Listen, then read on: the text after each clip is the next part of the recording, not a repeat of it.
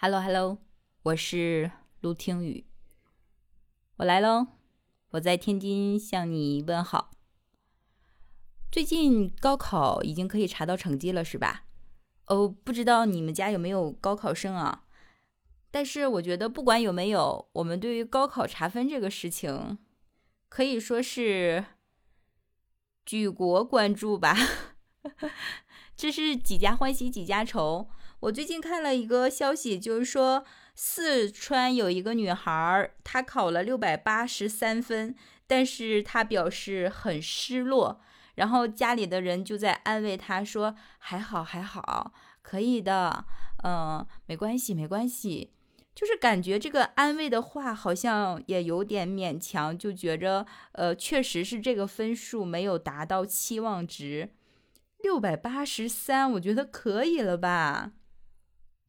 但当然啊，也有就是很开心的，就是海南一个考生考了九百满分，哦，天哪！嗯，据据了解，就当时这个男生的兴奋程度，这个九百满分应该也是超出预期的。当然，我觉得谁考试也不可能说高考那么多科目，然后那么多的总分。居然还能考个满分，这个事情也真的是值得庆祝了。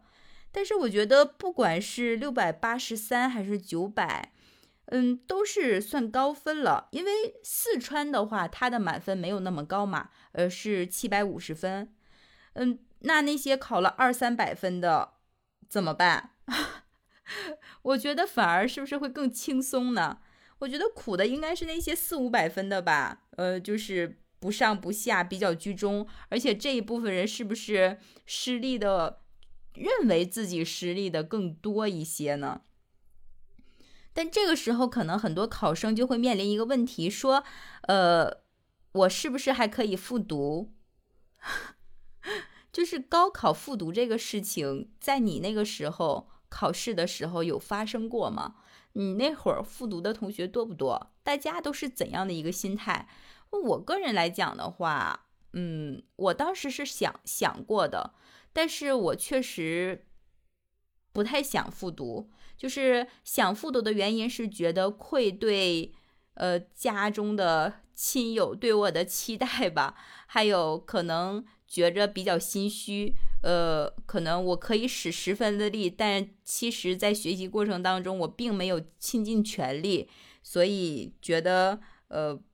有遗憾吧，但如果说你想到那个学习的过程，还有整个呃这个学习的这个信心来讲的话，我我是最后决定没有复读，包括我我妈妈也也说就不要复读，挺好的了，挺好的了，嗯，不错不错，因为有对比嘛，就是我舅舅家的哥哥，他真的就只能考一二百分的这种总分哦。所以，就当时可能家里面也是比较理解，因为本身的话，父母来讲对我也是比较宽容一点。嗯，但是也也也真的是有同学去复读的，呃，复读的同学后来怎么样？怎么说呢？有好有坏吧。呃，我有的同学复读呢，就是还好，就是可能呃上一年。呃，我们那一年我记得是分数线又高，题又超级难，就很多平时在班级里名列前茅的学生，在那一年都是发挥的都非常不好，都考试失利。嗯，然后所以就有一些这样的学生就去复读，复读完确实第二年的状况会比这一年好一点，比如说他本来可以上二本，甚至都有点差三本线了。但是这一年来讲的话，就是可以构造一本线，二本就比较自由。嗯，那也有的同学真的不行。我特别好的一个朋友，他就是复读生，呃，复读完了依然很不好，就还是啥学都上不了的那种。最后他选择了一个北京的，就是技术类的学校吧，就不属于一本、二本、三本这种，呃，或者是。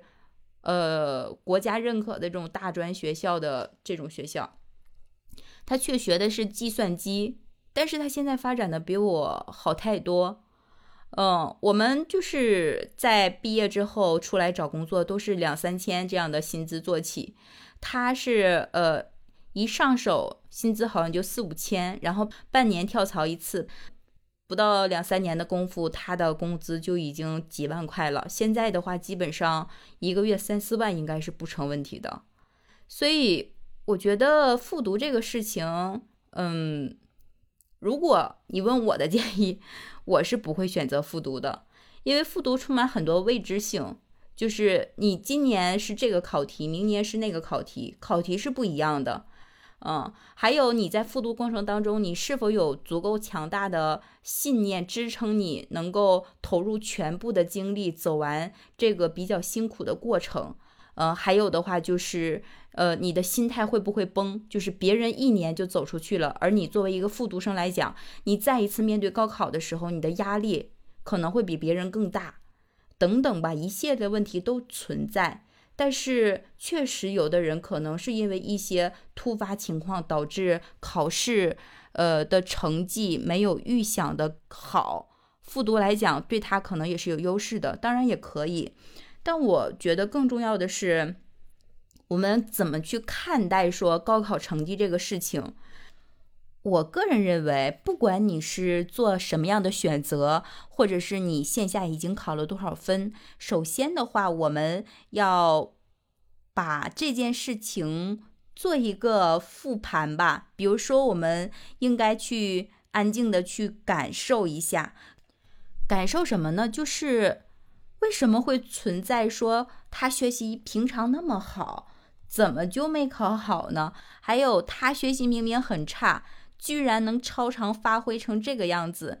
所以，我我想说的是，任何一个事情它都存在很多不确定性，而且这个世界呢，也是以他自己的节奏在运行。呃，不仅是高考这样，未来我们走入社会，很多事情也都是这样的。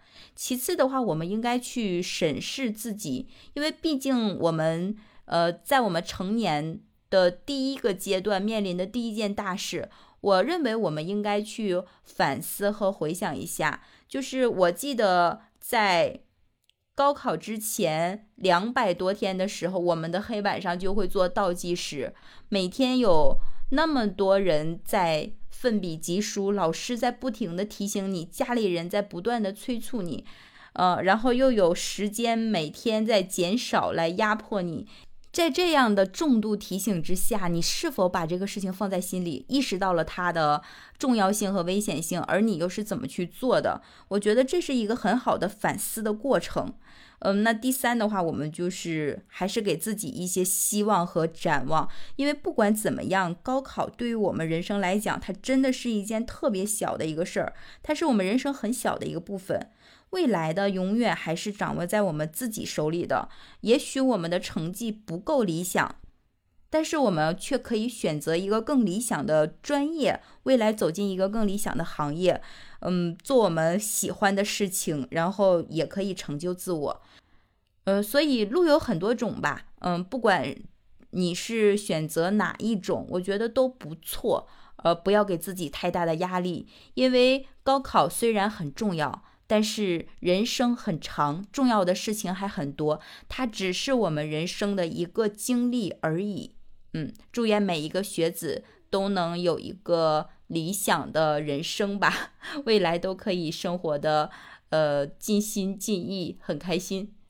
那这一期就先聊到这里了，拜拜。我是陆听雨，有想法记得留言分享哦。